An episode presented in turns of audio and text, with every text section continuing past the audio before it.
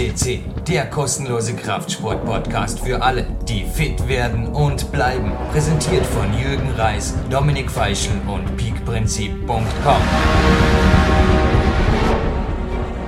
Live on Tape aus dem Park FCC-Studio in Dornbirn begrüßt Sie, liebe Zuhörer, zu Podcast 133. Jürgen Reis. Dass es auf einen Podcast hin Feedbacks regnet, das kennen wir mittlerweile. Vielen Dank für die E-Mails, die immer wieder eintreffen. Das SMS kommen allerdings sogar von Unternehmern. Das war bisher relativ selten und war aber der Fall. Und zwar als kürzlich der Podcast vom Christoph Erath mit der 120 auf Sendung ging. Nun, der Christoph Erath hat sich natürlich auch darüber gefreut und uns sogar einen weiteren Studiobesuch zugesagt. Allerdings zuvor habe ich heute einen mindestens so interessanten Studiogast, wenn nicht noch interessanter für alle, die eben auch von einem Freigeist-Dasein eines Christoph Erath, eines Jürgen Reis und so weiter träumen. Also einfach eine berufliche Basis der anderen Natur. Ich begrüße heute im Studio Christoph Preuß. Hallo Christoph. Hallo, grüß Gott. Ja, die Vornamen bleiben dieselben, die Themen ähnlich. Christoph, wir haben uns vor über zehn Jahren kennengelernt. Ich war damals von meinem Coach Bodo Schäfer inspiriert, speziell auch finanziell etwas vorsorgen zu dürfen. Du hast mir hier Wege gezeigt. Es hat dann zu einer wirklichen Zusammenarbeit, auch zu einer Partnerschaft natürlich geführt. Der Grund, dass ich heute in einem Nova T-Shirt vor dir sitzen darf, ist auch dein Unternehmen, die Nova Wirtschaftskanzlei. Bitte erzähl uns bzw. unseren Zuhörern einfach ein bisschen über dein Unternehmen. Du bist der Geschäftsführer. Was machst du bzw. was macht dein Team und was sind eure Schwerpunkte? Also wir sind jetzt sechs Jahre in Dornbirn, haben sieben Mitarbeiter bei der Nova Wirtschaftskanzlei, machen in unserem erstrangigen Ziel die Coachings für unsere Mitarbeiter, äh, für unsere Kunden. Das heißt, mhm. wir schauen, dass die finanzielle Freiheit, die finanzielle Unabhängigkeit für sie gewährleistet ist. Mhm. Wir versuchen ihnen zu zeigen, dass es leichter geht, äh, wenn man mit den Finanzen besser wenn man besser drauf schaut, ja. was man machen kann und sich nicht darum verkopfen muss, wie es am Lebensabend oder auch für die Ziele und für die Träume, wie man sie verwirklichen kann. Mhm. Nun, ich war auch einer jener, die natürlich zu dir gekommen sind, als ich meine sportlichen Ziele, aber auch meine Sport-Business-Ziele dann verwirklichen wollte und auch durfte. Du hast mir angeschaut mit deinem Lächeln im Gesicht und hast gesagt, ja, es ist ein gewisses Risiko. Du weißt es, Jürgen, aber ich finde das cool. Ich traue es dir zu, also zieh durch. Nun meine Frage, war ich der Einzige oder ist das tatsächlich auch ein Gesellschaftstrend? Also eine österreichische Fachzeitung, der Trend, hat über die Geschichte geschrieben, dass also quasi wirklich so der sichere Angestellten Job, sage ich mal, dass der immer mehr an Bedeutung verliert und quasi wirklich der Freigeist, mit dem ich auch den Christoph Erath kürzlich aus dem Studio verabschiedet habe, dass der immer mehr Oberhand gewinnt. Also nicht quasi das Aussteigen, aber sehr wohl das Suchen nach alternativen Möglichkeiten, die finanzielle Basis für das Leben zu schaffen. Ja. Es ist also der Traum fast aller Menschen ist die finanzielle Unabhängigkeit. Ja. Das heißt einfach, äh, nicht mehr arbeiten zu müssen, sondern das zu arbeiten, was einem Spaß macht. Das heißt, auf der einen Seite, äh, die Leute wollen nicht nichts tun, sie wollen arbeiten, aber sie wollen genau das arbeiten, was ihnen Spaß macht. Und wenn das nur, sage ich, 500 oder 1000 Euro im Monat bringt, aber sie trotzdem daneben leben können, dann ist das die finanzielle Unabhängigkeit. Weil dann machen sie genau das, was ihnen Spaß macht. Und das ist sicher in der heutigen Zeit der Weg, der Trend, wo es hingeht. Weil wir müssen sehen, die Leute werden immer mehr, wenn sie irgendwo in einem Angestelltenverhältnis sind, geknechtet. Sie müssen mehr arbeiten, mhm. sie müssen noch mehr Leistung bringen mhm. für etwas, was ihnen meistens nicht so gefällt, was ihnen nicht so Spaß macht. Das ist irgendwas anderes, wenn ich eine Berufung habe wie du, Jürgen, mit dem Klettern, mit deinem Sport. Du hast eine Begeisterung, das ist dein Spaß, wo wir sagen können, okay, da ist deine Verwirklichung und dann die Coaching-Geschichte von dir, Das ist natürlich sensationell, weil das ist ein Thema, das dich genau ja. ja begeistert. Du brennst dafür, einen anderen Leuten zu zeigen, wie man es schaffen kann, genauso zu werden und zu sein wie du. Ja, es ist richtig. Also auch ich bin sicherlich jemand, der nicht sagt, ich will nichts tun. Das würde mir auf der Welt vermutlich ziemlich verloren vorkommen. Und ich denke, es ist auch ein Grundbedürfnis des Menschen, auch arbeiten zu dürfen, Bedeutung irgendwo dem Leben geben zu dürfen, indem man was für andere tut denke, da gibst du mir recht, das ist ein primäres menschliches Grundbedürfnis. Ja, einfach zu helfen. Zu helfen Weil das ja. ist in unserem Bereich genau das Gleiche wie in deinem Bereich, ja. den Leuten zu helfen, ihnen einen Weg zu zeigen, was sie sonst nicht äh, sehen, nicht kennenlernen. Und es hilft überall, ein Mentor, ein Coach hilft in allen Lebenslagen. Nun, einer meiner US-Mentoren, vermutlich der einflussreichste in meinem Leben, den ich jetzt im Sommer 2008 ein zweites Mal besungen durfte, in Clarence Bass. Wir haben beide hier sein Getränk vor uns stehen, den Clarence Best Cappuccino. Aber nicht nur der zeichnet ihn aus, sondern er ist sicher jemand, der es auch finanziell absolut zur Freiheit geschafft hat. Also er hat die Villa in Albuquerque, hat natürlich alles, was er auch sonst zum Leben braucht, aber er lebt und brennt für den Sport, gibt das natürlich auch weiter, arbeitet an seinen Projekten und für mich war das einfach ganz klar ein Vorbild. Und als ich ihn 2007 besucht habe, habe ich danach auch dich besucht. Kurz danach war ich bei dir und wir haben noch konkretere Schritte gesetzt in die Richtung. Du hast dann wirklich auch gesagt, ja Jürgen, das ist überschaubar, widme dein IT-Unternehmen um. Das machen wir, das stellen wir einfach ein bisschen auf andere Beine. Also du hast mich hier ein bisschen instruiert und ich habe es gemacht, ich habe es durchgezogen. Aber ich denke auch in finanzieller Natur wirklich auch Fremdziele oder zu offenbaren, dass ich jemanden habe wie dich, der einfach sagt, Moment, ja, das brauchst du, da solltest du hin. Ich denke, das ist absolut wichtig. Der sportliche Sozialfall irgendwann zu werden, ist nicht nur für mich vermutlich nicht wirklich das, was du jetzt vorher mit finanzieller Freiheit gemeint hast. Ja, das kann natürlich nicht sein. Und wenn ich andere Ziele habe, wie ich, dass ich sage, ich will jetzt äh, im Sportbereich, ich will meine finanzielle Unabhängigkeit ja. erreichen und ich habe Ziele, dass ich sage, ich will, keine Ahnung, irgendwas erreichen im sportlichen Bereich, habe ich meistens keine Zeit, so mich um die finanziellen Angelegenheiten zu kümmern. Und da ist es natürlich auch wichtig, dass man dort auch genauso wie die Spitzensportler alle einen Trainer, einen Mentor haben, einen Coach haben, weil jeder Spitzensportler hat einen Coach, ja. egal wie gut er ist, auch der Beste der Welt hat immer noch einen Coach, braucht man im finanziellen Bereich auch einen Coach, weil du kommst sonst auch nicht zu deinen Zielen. Weil wenn du heute hergehst irgendwo und du machst das selber, ist das das gleiche wie der Spitzensportler oder der Weltbeste, der kommt auch nicht weiter.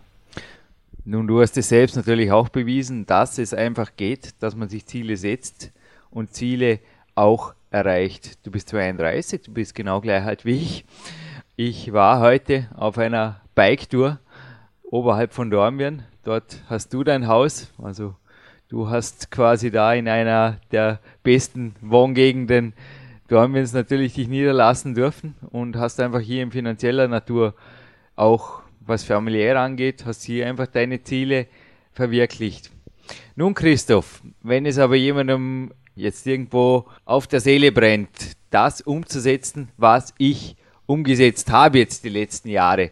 Aber für mich war das auch, also ich war ja auch bis 20 Jahre ungefähr war ich, also bis 1996, dann wurde ich selbstständig, war ich in einem Angestelltenverhältnis. Ich war dort auch unglücklich, hatte auch meine 40 Stunden im Büro zu arbeiten, als Sachbearbeiter, hatte einfach meine fünf Wochen Urlaub im Jahr und habe dann irgendwann auch zu meinem Vater auch gesagt, ja, das kann es nicht sein. Und er hat mich angeschaut und hat gesagt, ja, wenn ich in deinem Alter wäre, ich würde es wagen. Also ich weiß, Jürgen, du hast es drauf und auch du warst dann einer jener, der einfach gesagt hat, hey, Jürgen, wir können im Moment sicherlich riskieren, dass wir da mal ein Jahr ohne größere Rücklagen oder Ansparungen auskommen und einfach mal schauen, wie sich das entwickelt.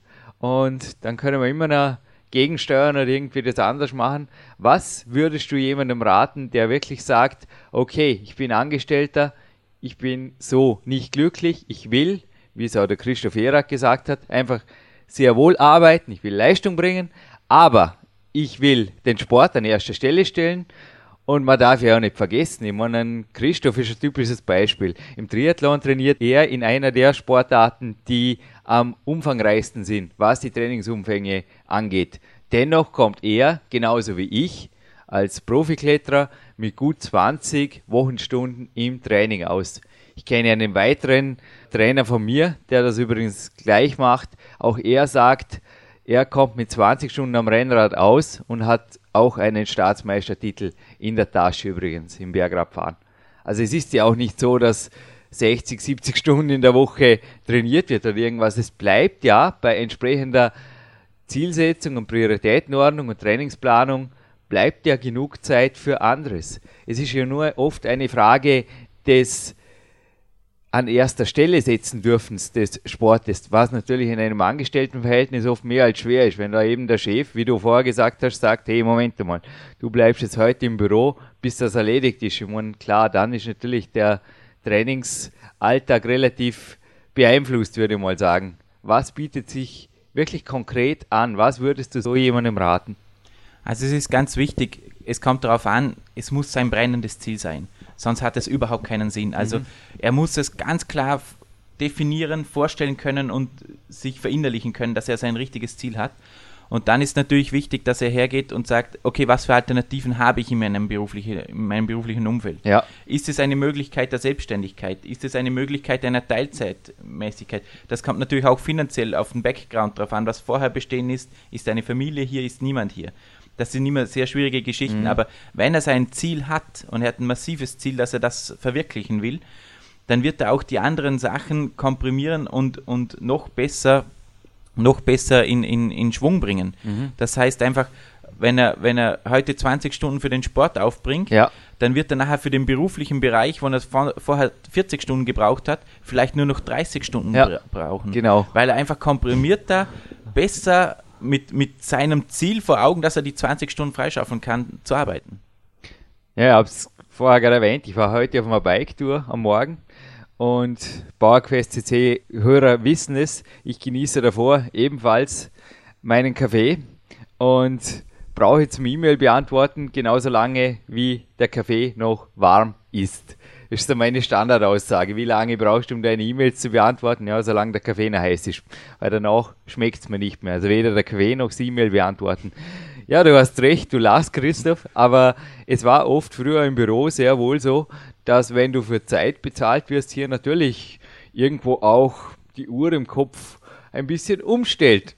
Es ist einfach was anderes, ob ich als Selbstständiger, und das kennst natürlich auch du, du hast dich ja auch von einem großen Finanzberater zur Selbstständigkeit hochgearbeitet. Es ist einfach ganz was anderes. Werde ich für Stunden bezahlt oder werde ich für Leistung bezahlt? Denn ich denke, das Unterbewusstsein schnallt da sehr wohl. Also es ist ähnlich wie das Kind, das eben dann ins Freie darf, wenn es mit der Hausübung fertig ist.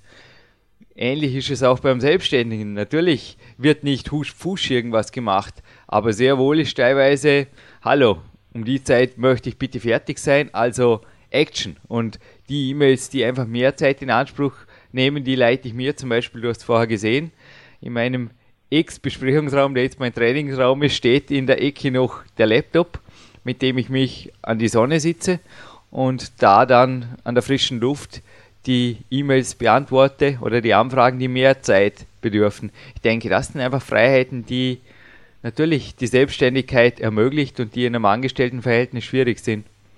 Natürlich, und es ist natürlich in der heutigen Zeit mit den Medien auch ein Vorteil, dass wir die E-Mails und, und, mhm. und die wichtigen Sachen auch aufs Handy bekommen. Mhm. Also wir können auch in der Freiheit sein, in der Freizeit sein. Gerade als Selbstständige, wie auch ich, mich sehr viel Freiheit nehme, dass ich sage, ich gehe mal golfen äh, oder sowas mhm. in der Richtung. Und da habe ich mein Handy dabei, lautlos. Und wenn eine wichtige E-Mail ist, dann kann ich mich kurz ausklinken und das auch beantworten und dran kurz weiterarbeiten. Wobei ich natürlich immer versuche, alles vorher zu erledigen. Ja und nur das Wichtigste jetzt nachher noch an mich ranlasse, weil ich sollte mich auf meinen Sport auch mal konzentrieren für meinen Körper, weil meine Seele, wenn, wenn ich das schaffe, dann bin ich nachher im, im, im Job, in der Arbeit wieder zu 170 Prozent belastbar und nicht bloß zu 90. Ja, du sagst es. Also neben mir liegt jetzt auch mein Nokia E90 und gestern jetzt bei der A-Tagseinheit in der K1 war es natürlich auch genauso wie jetzt, im Offline-Modus nennt sich der neuerdings aber es kommt sehr wohl vor, dass ich an B- oder C-Trainingstagen, wenn längere Satzpausen sind, hier direkt eine E-Mail verfasse und kurz einfach einen Anruf tätige oder irgendwas in die Richtung. Also das kommt vor und ich denke, das sind wirklich auch die Vorzüge der digitalen Arbeitswelt. Aber zurück zur ganz analogen Arbeitswelt ist es nicht auch im Angestelltenverhältnis immer mehr so, dass quasi wirklich die Leistung zählt.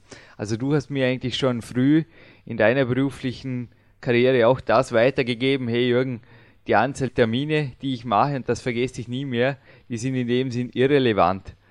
Interessant für mich ist, was wird das den Terminen? Mit Leuten Kaffee zu trinken oder Saft zu trinken am Abend, wie das einfach viele natürlich auch Vertriebsketten machen, wie auch dein Finanzberater ursprünglich war. Ähm, das ist zwar nett, aber was letztlich zählt, sind irgendwo die schwarzen Zahlen am Papier. Ist es nicht auch im Angestelltenverhältnis so, dass hier tatsächlich auch bei den Chefs sehr wohl gerade jetzt zur digitalen Wende, sage ich mal, immer mehr die Leistung zählt, da natürlich gerade oft Arbeitskräfte auch ersetzt werden können teilweise oder ganz durch einen Computer. Das Umdenken findet sicher statt, wobei man sagen muss, es ist natürlich noch sehr schwierig, denn es sind noch sehr viele ältere Chefs um, herum. Das heißt einfach, die sind noch nicht so weit, dass man sagen kann, okay, man hat das Büro auswärts oder man, man ist auswärts genauso erreichbar und kann genauso auswärts Termine machen. Das ist noch schwierig.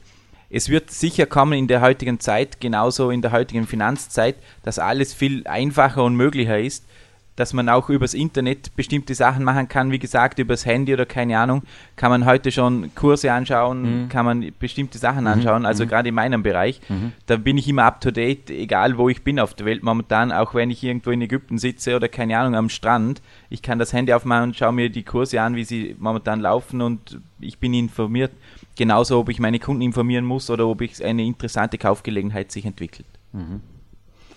Ja, oder ob man einen Podcast anhört oder Musik am Handy oder am iPod, das ist ja mittlerweile auch eine Möglichkeit, sich weiterzubilden, sogar wenn man am Bike ist. Und Will You Still Need Me ist, glaube ich, ein äh, Lied der Beatles, das dann mit When I'm 64 weitergeht. Christoph, sprechen wir ein bisschen über, nicht über unsere 32 Jahre, sondern was viele Hörer da draußen ja auch beschäftigt, natürlich im Moment vielleicht sogar im Extremfall mit ein paar hundert Euro im Monat rauszukommen und dafür sportlich aktiv und glücklich sein zu dürfen, das ist durchaus möglich, denn gerade als Sportler hat man natürlich den Vorteil, dass wenn man dann gerade auch noch die Zeit hat, einfach auch günstig einzukaufen, nicht viel zum Leben brauchen, Alkohol, Gourmetgelüste und so weiter fallen oft schon aufgrund von sportlicher Betätigung ohnehin weg. Da ist einfach die Befriedigung anderer Natur da. Gleiches gilt für Nikotin und Drogen natürlich. Da sind also Einsparungen, Einsparungspotenzial ohne da. Ohne Ende, genau, ja. Auf der anderen Seite natürlich, 64 ist nicht einmal ein Alter, das nach der heutigen Altersstatistik, da ist man mit 64 oft noch kann man sagen, startet man halt ins letzte Lebensdrittel oder sowas in die Richtung. Wie schaut das aus mit der Absicherung? Du hast eben die Börsenkurse erwähnt. Wie würdest du vorgehen, auch jetzt als Selbstständiger? Denn ich denke, die soziale Absicherung, die normale Altersversicherung übers Sozialnetz, die bröckelt ja nicht nur in Österreich. Ja, wir müssen nur in Österreich das anschauen, wenn wir die, die Altersgeschichte anschauen, dann ist in Österreich das so, dass die heute 45 bis 48-Jährigen noch mit einer Pension rechnen können, mit der, wo wir jetzt bis jetzt, also die, wo wir bis jetzt kennen. Später wird es nachher ein großes Fragezeichen. Mhm. Es wird irgendjemand, wird sie mal angreifen müssen, dieses Fragezeichen, mhm. was dann passiert wichtig ist, so früh wie möglich anzufangen. Das mhm. heißt, theoretisch, wenn man 15 ist und die ersten Euros verdient, sollte man schon für die Altersvorsorge mhm. auf die Seite sparen. Weil wenn man dann einfach 40, 45 Jahre, 50 Jahre theoretisch Zeit hat bis zur Alterspension, dann spart sich da ein Kapital an, wo ich nachher auch finanziell in der Pension das machen kann, was Spaß macht je später ich anfange, umso mehr muss ich auf die Seite legen. Mhm. Das tut natürlich immer mehr weh, weil wenn ich Sportler bin und ich will das bis 50 machen und ich fange aber erst mit 45 an, dann bin ich nicht mehr bei 50 Euro, was reichen würde, nicht bei 100 Euro, das wird einfach bei 300, 400 Euro sich dann bewegen pro Monat. Mhm. Weil sonst wird sich im Alter auch nichts ausgehen. Was natürlich eine interessante Geschichte ist, nach wie vor, das ist, äh, wie, wie kann ich das natürlich auf die Seite legen? Ich, auf dem Sparbuch bringt es nichts. Also dort am besten sich an einen Coach wenden oder an die Noah Wirtschaftskanzlei. Logisch. Die können Ihnen helfen dort. Wobei, es gibt viele verschiedene Möglichkeiten. Das heißt, es gibt über Sparbuch bis hin zur Immobilie alles, was man für die Altersvorsorge mit einbinden kann. Mhm. Ja, da hast du mich auch schon früh beraten und motiviert, hier wirklich in solide Anlagen anzusparen, die eben dann auch, natürlich aber auch beeinflusst von der Börsenlage teilweise, entsprechend sich dann als lukrativ oder weniger lukrativ erweisen.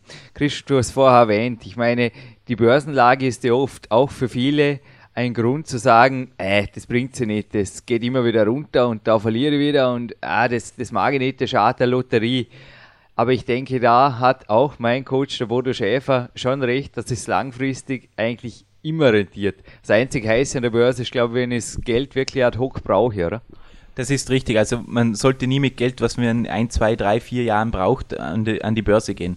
Man sollte immer langfristig die Geschichte ansehen. Für eine Altersvorsorge, da hat zum Beispiel der österreichische Staat schon vorgesorgt. Er hat eine spezielle Altersvorsorge entwickelt, wo die Versicherungen mindestens 60 Prozent in Aktien investieren müssen. Also das heißt alleine schon, der österreichische Staat hat das den äh, Versicherungen vorgeschrieben, dass 60 Prozent im Kapitalmarkt sein müssen. Das heißt auf der einen Seite genau das, was auch der Bodo Schäfer gesagt hat, dass langfristig, langfristig man sicher einen tollen Erfolg mhm. machen kann. Garantiert ist es nicht, aber es ist einfach in der Vergangenheit immer so gewesen, dass einfach auf 20, 30, 40 Jahren hast du immer schöne, sehr schöne Renditen erwirtschaftet. Mhm. Jürgen Reis, wir sind ein Kraftsport-Podcast. Ich weiß es. Wir bleiben beim Sport. Und zwar, ich habe mir ganz eine spezielle sportliche Disziplin herausgepickt, um die ich dir gerne eine Stellungnahme abnehmen würde, Christoph. Und zwar geht es um einen Extremsport. Es geht um einen Extremsport, den wir noch nie da hatten und der nennt sich Daytrading. Ich bin der Meinung, dass speziell Leistungssportler, also ich selbst gehöre nicht dazu, ich habe mich kurz mal informiert, aber es war ganz klar nicht meine Disziplin, aber dass sich klar Leistungssportler teilweise auch da hingezogen fühlen, denn es ist sehr, sehr hohe Nervenstärke gefragt, es ist auch schnelles Reagieren gefragt. Wie siehst du das? Ist das eine Lotterie oder ist das tatsächlich was, wo man mit sehr wenig Zeit und dafür Konzentration, ich frage ganz solid, schnelles Geld machen kann. Also schnelles Geld machen können sie nirgends. Da, gleich vorweg, Daytrading bedeutet das, sie müssen das so machen, als ob sie äh, Extremsportler sind. Ja. Also vier, fünf Stunden am Tag Minimum. Mhm. Dann können sie Geld verdienen. Mhm. Aber reden Sie wirklich mit Daytrader, der wo sagt, eine halbe Stunde ist am Tag am Daytraden, der verliert langfristig. Mhm. Weil Daytrading heißt wirklich vier, fünf Stunden am Tag sich einlesen, und, und dran zu arbeiten und nicht einfach irgendwas, welche Kurse zu kaufen oder nicht zu kaufen, sondern da muss man genau wissen, was man macht. Weil es wäre ja irgendwo ein Mumpitz, wenn man sagen würde, es würde Fondsmanager geben, die das den ganzen Tag machen. Das denke und der Daytrader macht das in einer halben Stunde und ist fünfmal besser. Das kann in einer Phase funktionieren, wie wir es 99, äh, 2000 gehabt haben, dass Daytrading funktioniert hatte. Äh, jetzt, liebe Hörer, wenn Sie da dabei waren, dann würde ich gerne wissen, wie es 2001, 2002 ausgeschaut hat bei Ihnen. Das ist leider so. Ich war selber dabei. Ich habe auch gemeint, ich habe äh, das Daytrading ist locker so von der Hand gegangen. Mhm. Hat am Anfang super funktioniert, aber auch ich habe Geld verloren da drinnen, weil beim Daytrading du bist sehr wenig konsequent nachher irgendwann. Mhm. Irgendwann bist du so renditegeil, richtig renditegeil, wie du Spitzenleistungen geil bist irgendwann, dass du einfach daneben liegst. Auch ich lag persönlich zu dieser Zeit daneben, aber ich glaube, Christoph, wir haben beide hier einfach uns eingeschränkt, was das Risiko anging und somit auch das blaue Auge verkraftet. Aber es sind sicherlich Lerneinheiten. Also danke für diese Bestätigung.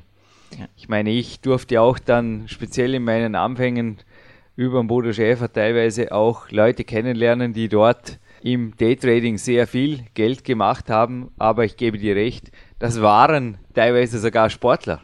Das waren Sportler. Aber das Daytrading stand absolut im Mittelpunkt und die haben den Sport gemacht, um überhaupt irgendwo das machen zu können. Also ich habe da wirklich Leute kennengelernt, die erzählt haben, hey Jürgen, ich jogge pro Tag zweimal 30 Minuten, aber Grund war nicht jetzt irgendeine sportliche Leistungssteigerung oder irgendwas, sondern das war überhaupt der Grund, dass die die Energie hatten, denn ja, wenig schlafen war zu der Zeit das auch hin und ich glaube, es gehört mehr dazu, als da ein bisschen am Computer rumzuklicken, sondern der Extremsport in dem Sinne ist ja wirklich, dass du fast 24 Stunden am Tag, denn wenn in Tokio die Börse schließt, geht New York schon wieder weiter und ich denke auch die Wirtschaftsnachrichten und so weiter. Also das gehört mehr dazu als am PC mit drei Bildschirmen und irgendeiner schlauen Software drauf, oder? Das ist richtig. Also da, da muss man wirklich professionelle Programme haben und äh, die professionellen Programme, also wo die Trader haben, die richtigen Tradehäuser, die kosten richtig Geld. Ja. Also ich würde die Finger davon lassen. Ich frage mich auch, ist es überhaupt realistisch für jemanden jetzt privat, dass er sich einbildet, wirklich einem Team, man muss sich ja vorstellen, die großen Tradinghäuser, von denen du gerade gesprochen hast, die haben erstens ihre Potenzial, was die finanzielle Basis angeht. Ich meine, die können ja gewaltig was bewegen am Markt und die sind ein ganzes Team und diesen Leuten einfach dann, die das wirklich voll professionell machen, voraus zu sein, als Profisportler, sage ich mal, der das nebenher macht.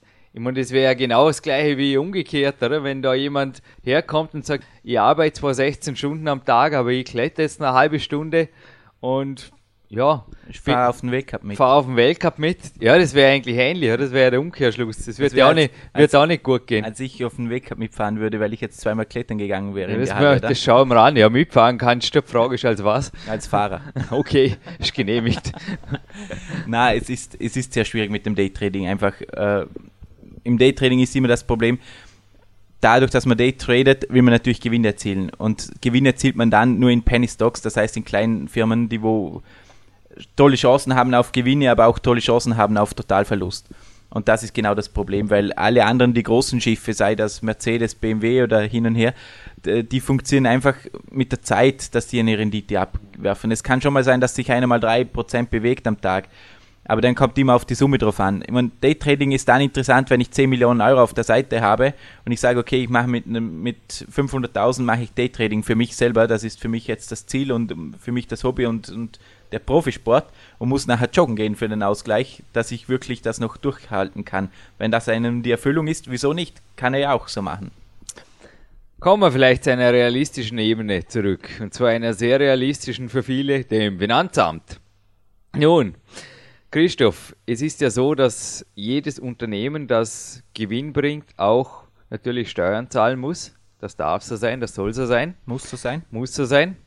Andererseits ist es natürlich auch so, dass ein Sport, wenn er jetzt wie in meinem Falle zu einem Unternehmen führt, zu Büchern führt, natürlich oder zu Coachings führt, auch Kosten verursacht, die dann steuerlich geltend gemacht werden können. Wie schaut das da aus? Also es gibt ja auch Möglichkeiten, dass man teilweise, wenn ein Unternehmen sich anbahnt, schon Dinge einfach steuerlich geltend macht. Würdest du jemandem raten, der sportlich sich eventuell orientiert in Richtung Professionalität, also egal ob er jetzt Bücher schreibt, Seminare macht, Coachings gibt oder als Lehrer was macht, dass er da einfach frühzeitig Belege sammelt oder wie geht er da vor? Weißt du, dass er da einfach steuerlich nicht hinterher sagt, oh, das, da hätte ja schon die längste Zeit, da hätte ja alles Mögliche abschreiben können und der Steuerberater oder der Finanzer gibt ihm am Ende sogar recht, denn rechtlich hätte er alles gehabt, aber wenn er die Belege nicht mehr hat, wie schaut das aus? Ja, also alles sammeln, was irgendwo geht. Mhm. Auch als Privater, dass man einfach mal hergeht und sagt, die Rechnungen mal sieben Jahre behalten. Ja. Weil also rückblicken, egal ob es was wird draus oder ja, nicht. Richtig, weil es kann ja sein, dass er im fünften Jahr selbstständig wird. Ja. Und die sieben Jahre davor ja, einfach das sich entwickelt hat aus dem raus und man wirklich sagen kann, das Unternehmen hat sich jetzt entwickelt, die letzten fünf, sechs, sieben Jahre daraus und dann kann ich das natürlich noch irgendwie reinbringen. Ja. Das kann nachher der Steuerberater noch teilweise reinbringen, wenn man sagt, okay, diese Ausgaben, diese Geschichten sind wirklich fürs Finanzamt oder halt für die Steuer, für die, für die Unternehmensanbahnung sind da gewesen. Also das ist sehr wichtig, dass man da drauf schaut. Und genauso auch dass man natürlich Steuern zahlt, weil so funktioniert dieses System, sonst mache ich keine Gewinne. Also ein Unternehmer, der sagt, ich will keine Steuern zahlen, der hat etwas falsch gemacht. Lieber sollte jeder Unternehmer eine Million Steuern zahlen, weil dann weiß er, hat zwei Millionen verdient. Also das macht dann schon mehr Spaß. Na, natürlich gibt es andere Möglichkeiten, wo ich sagen kann, wie kann ich legal Steuern sparen. Mhm. Da gibt es auch noch interessante Geschichten, aber wie gesagt, das würde in einem Coaching nachher besser passen oder ausführlicher auf jede Situation. Ja, ich meine, kann ich absolut bestätigen. Die Frage ist einfach, also wie konkret kann ich wirklich auch Dinge natürlich steuerlich geltend machen? Denn wie du es gesagt hast, ein Unternehmen, das keine Steuern zahlt, wird vom Finanzamt früher oder später als Liebhaberei abgehakt und das ist quasi dann wieder hinfällig. Also das ist kein Unternehmen. Also das ist ein Schuss in den Ofen. Ja, aber nicht nur für den finanziellen Erfolg, sondern auch fürs Finanzamt. Also diese Belege kann ich mir, also wenn jemand Ausbildungen macht, wenn jemand auch Zeit und Geld investiert in den Sport und daraus was machen will, dann sollte er natürlich auch was daraus machen, oder Christoph? Natürlich. Wenn er schon, wenn er schon sich so hineinkniet, dann soll er unbedingt sein Ziel einmal treu bleiben. Ja. Und es probieren. Weil wenn jemand im, im Alter von 20 bis 30 ist und keine finanziellen äh, Geschichten hat, dass er sagt, okay, ich habe Verpflichtungen in jeglichen Bereich, sei ja. es Familie, sei es Haus, Auto oder keine Ahnung, und er hat ein Ziel für die Selbstständigkeit, dann soll er es probieren. Was hat er zu verlieren? Er kann ja immer noch wieder zurück in seinen alten Job. Wenn er irgendwas gemacht hat, keine Ahnung, er ist irgendwo Angestellter in einer Firma, sei das Mechaniker, sei das in einem Büro, egal was, wenn er halbwegs dort arbeiten hat können, dann kann er in drei Jahren dort wieder arbeiten. Aber er soll mal seinen Traum probieren. Er soll sich einen Ruck geben und sagen, hey, probier's. Weil das Schlimmste ist nachher mit 64, was wir vorher besprochen haben, dass ich eigentlich, dass wir da beide dastehen und sagen, wir wollten eigentlich beide selbstständig werden, haben es aber nie probiert. Schade, uns ist irgendwas entgangen. Was wäre, wenn? Wir haben es probiert, es läuft, es passt, es ist erfolgreich. Wow, Christoph, ich habe deinen Worten nicht viel hinzuzufügen. Das war jetzt wirklich in aller Deutlichkeit ganz klar, also was uns sicherlich nicht passieren wird, du hast recht, Christoph, mit 64, wir haben es probiert und es ist geglückt. Und ich kann den Christoph absolut bestätigen, wenn das Feuer brennt und wenn ich wirklich was weitergeben will und wenn ich einfach merke, ich hab's drauf und jemand sagt es von außen am besten auch noch, wie der Clarence Best natürlich 2007 das das vergesse ich nie mehr, den Moment in seinem Auto, als er mir in die Augen geschaut hat und gesagt hat, Jürgen, du hast es drauf. Ich denke, dann funktioniert es auch. Aber wir kommen trotzdem noch zu einer letzten Frage, und zwar der Absicherung. Und zwar der Absicherung durch Versicherung. Wie schaut es da aus? Ich meine, es gibt ja da für Selbstständige sogar sogenannte Betriebsunterbrechungsversicherungen. Es gibt aber auch für Sportler, auch interessant, Zusatzversicherung, denn auch viele Ärzte, die was auf sich halten, agieren inzwischen auf Privathonorar und es gibt natürlich auch Physiotherapeuten und so weiter, auch Behandlungen, die sehr kostspielig werden können im Fall der Fälle. Und Rückholung und so weiter ist natürlich auch nicht nur bei Expeditionen ein Thema, sondern das kann schon in einem normalen Sporturlaub schnell einmal so weit sein, dass da einfach eine Rückholung gleich einmal in fünfstelligen Euro-Bereich natürlich sich negativ aufs Konto auswirkt ohne Versicherung. Wenn nicht in Amerika sogar sech, sechsstellig. Wow. Also äh, eine Versicherung, wie es heißt, der, das klassische Wort Versicherung, mhm. dass einfach in, in gewissen Sachen, wenn irgendwas passieren würde, wirklich eine Absicherung da ist, ist natürlich unabdingbar. Mit unserem sozialen Netz, wo wir haben, ist das natürlich genau das Problem. Wir haben ein Netz. Das Netz hat Löcher, das Netz hat Maschen und da fällt teilweise der Sportler durch. Mhm. Weil sei es bei einem Unfall und man mit einer Helikopterbergung und man ist nicht privatunfallversichert, mhm. dann zahlt man die Helikopterbergung alleine schon selber. Das nächste ist das, wo natürlich keiner will, aber würde es eine bleibende Invalidität also behalten bleiben, dann ist natürlich kein Geld da bei einem Sportunfall, weil mhm. die Sozialversicherung zahlt nur bei einem Arbeitsunfall. Mhm. Also das heißt, man würde auf der Strecke bleiben. Also das ist eine unabdingbare Versicherung, die private Unfallversicherung in meinen Augen, mhm. Wo ich sagen kann, okay, die kostet nicht was Gott wie viel Geld, aber wenn ich wirklich invalid wäre oder der Hubschrauber müsste mich holen, das ist mal abgesichert, die Grundgeschichten. Dann die nächste Geschichte ist natürlich die private Krankenversicherung, mhm. wie du angesprochen hast, Jürgen. Es ist natürlich so, wir steuern immer mehr in eine Zweiklassenmedizin zu. Mhm. Und als Sportler oder als Profisportler will ich natürlich so schnell wie möglich auf den Beinen sein und auch vom Besten der Besten operiert zu werden. Logisch. Nicht irgendwo von wem, sondern wo ich weiß, der kann die, die Bänder zusammenflicken und, und die halten nachher auch, weil ich brauche sie ja wieder für meinen Sport. Oder, oder sonst ein Knochenbruch, der kann das genauso operieren, dass das nachher auch hundertprozentig hält und nicht noch zweimal operiert werden muss oder gar nicht mehr operiert werden kann. Mhm. Und da ist natürlich eine private Vorsorge unabdingbar mit der Zeit. Also das ist ein Luxus, wo sich jeder Sportler leisten sollte. Mhm. Ja, Sport ist ein Luxus, absolut. Ich denke, die Preisgelder, ich weiß nicht, betreust du, coachst du eigentlich Sportler? Würde mich jetzt gerade persönlich interessieren, die rein vom Preis- und Sponsorengeldern leben können oder sich damit auch in eine finanzielle Lebensbasis gemacht haben. Also Sportler, wo vom Geld von ihrem beruflichen Sportbereich leben können? Nein, ich spreche von Sportlern, also nicht wie ich, die jetzt irgendwo aus ihrem Sport eine finanzielle Basis natürlich gemacht haben für ihr Leben, sondern ich spreche von Athleten, die einfach sagen, ich lebe nur von Einkünften aus Preis- und Sponsorengeldern. Wenn Fußballer darunter fallen, aber die fallen du nicht darunter. Da, du, aber, denkst nach, aber wir, ja, Fußballer, wir, ich, wir haben natürlich bei uns einige ja. Fußballer und, ja. und auch äh, ein, zwei Golfer inzwischen, die wo mhm. von den Preisgeldern leben können. Also ich habe ein, zwei Sportarten aufgeschrieben, die mir eingefallen sind, aber ich glaube, es sind wirklich wenige. Es dürfte in Österreich vielleicht Tennis, der Skisport sein, Fußball und Golf. Aber ich denke, der Großteil, der Großteil der Sportler, und da möchte ich auch allen PowerQuest CC Hörern einfach Mut machen, die sagen, ja, das geht sowieso nicht in meinem Sport, das kann ich mir sowieso nicht vorstellen, wie andere das machen.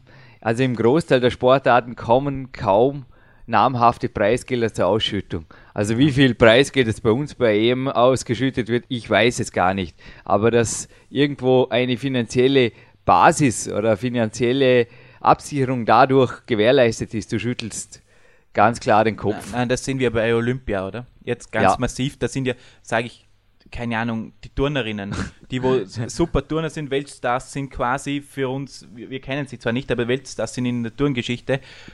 Platz 19 jetzt die Dornbirnerin, mhm. aber ich glaube nicht, dass die davon Na. leben kann. Also die lebt einfach von der von der Heeressportschule, also vom Militär, ja. kriegt sie, glaube ich, ein Gehalt. Mhm und dann wird sie halt vom, vom österreichischen Sportverband genau. unterstützt, genau. aber von den Preisgeldern kann sie nicht leben. Also genau. Leben ist genauso das, was du gesagt hast, während Tennisspieler, äh, Fußballer, Skifahrer, so Geschichten. Aber sonst ist der Sport sehr rar gesät, was man wirklich davon leben kann. Eben. Und dann nur die absoluten Top 3, Top 5 der mhm. Welt. Mhm. Dann ist es erledigt. Auf der anderen Seite möchte ich aber auch natürlich jetzt Mut machen, es braucht nicht ein Millioneneinkommen im Monat zu sein, um einfach glücklich leben zu können. Also der Trend hat hier übrigens auch analysiert, wie viel das es in Österreich braucht, wirklich in Geldform monatlich, um einfach gut leben zu können. Und die haben 1400 Euro ermittelt, monatlich. Ja, ich denke, das ist eine Zahl, die ich auch jetzt mal weitergeben kann für ein Sprungbrett in die Selbstständigkeit. Denn an einer ähnlichen Zahl habe ich mich eigentlich auch speziell in meinen Anfangsjahren als Selbstständiger immer so ungefähr orientiert. Also das war eigentlich auch so ein Ziel von mir, dass ich ungefähr auf die Basis komme, wenn dort hat das Gefühl, da muss ich nicht wirklich auf was verzichten, speziell als Sportler nicht mit einem einfachen Leben. Du und ich haben uns ja genauso selbstständig gemacht mit kleinen Schritten. Mhm. Wir sind ja beide nicht selbstständig geworden, dass wir gesagt haben, so, jetzt machen wir die großen Sprünge. Genau dass wir Hunderttausende von oder 50.000 von Euros investiert haben, sondern gesagt haben, Step by Step. Wir Eben. fangen klein an. Wir brauchen nicht gerade gleich das große Büro, wir brauchen nicht gleich die drei Mitarbeiter, wir brauchen nicht den besten Computer. Wir, wir fangen klein an. Unser Computer, was wir als Privater schon auf die Seite gemacht haben, das reicht am Anfang. Mhm. Und so haben wir angefangen. Und jeder, wo selbstständig anfängt und gleich meint, er braucht zwei Millionen, ist natürlich ein Fehler vermutlich. Ja, und ein Riesenrisiko, oder? Weil das kann sein, dass der nie mehr rauskommt aus dem Schuldenberg. Und dann ist natürlich die, die, die Selbstständigkeit eine Riesenfalle, oder? Man muss der Weg der kleinen Schritte gehen. Das ist, wie ich gesagt habe, wenn ich heute zweimal jetzt in die Kletterhalle turnen gehe, kann ich nicht beim Weltcup mitklettern. Mhm. Da muss ich jahrelang vorbereiten darauf, dass ich nachher bei den Top mitspielen kann. Und das ist in der Selbstständigkeit das Gleiche. Ich muss mich jahrelang vorbereiten, dass ich an, an die Top 10 rankomme oder die besten 50 irgendwo in, in meiner Umgebung. Das braucht Zeit. Die kleinen Steigerungen im Trainingstagebuch, aber auch in der Buchhaltung in Form von schwarzen Zahlen, ich denke, die führen letztlich nicht nur zum sportlichen Erfolg, sondern zum Lebenserfolg. Christoph, es war ein hochinteressantes Interview. Ich denke, du hast unseren Hörern viel, viel High-End Insiderwissen weitergegeben aus deinem Bereich. Du sitzt vor einer Tasse von jemandem, der auch selbstständig sich seinen Traum verwirklicht hat, inzwischen auch ein Bäcker ist mit mehreren Filialen in Dornbirn, auch ab und zu einmal nach Amerika chattet, der Viktor Bischof. Von ihm übergebe ich dir heute, genauso wie dem Christoph Erath. Bei dir steht zwar keine Triathlon-Einheit an, aber dir tut es sonst einfach gut. Ein gesundes Big Time Brötle. Damit bedanke Danke. ich mich und liebe Hörer, Sie haben es gehört, der Christoph Erath begrüßt uns auch in Kürze wieder im Studio. Und den Christoph Preuß, den entlassen wir heute an die Sonne.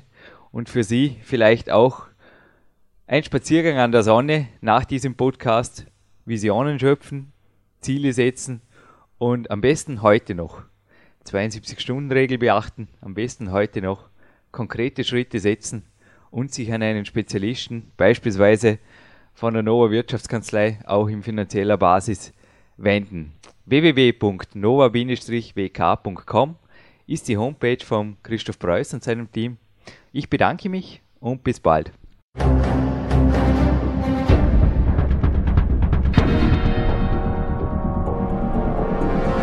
Alle Fitness-Bestseller der Peak-Trilogie, kostenlose Newsberichte und weitere Podcasts von PowerQuest CC sowie Trainingssoftware, Supplemente und Trainingsausrüstung, Personal Coachings, Seminare, Workshops und mehr. Jetzt direkt im Internet auf www.peakprinzip.com oder www.jürgenreis.com.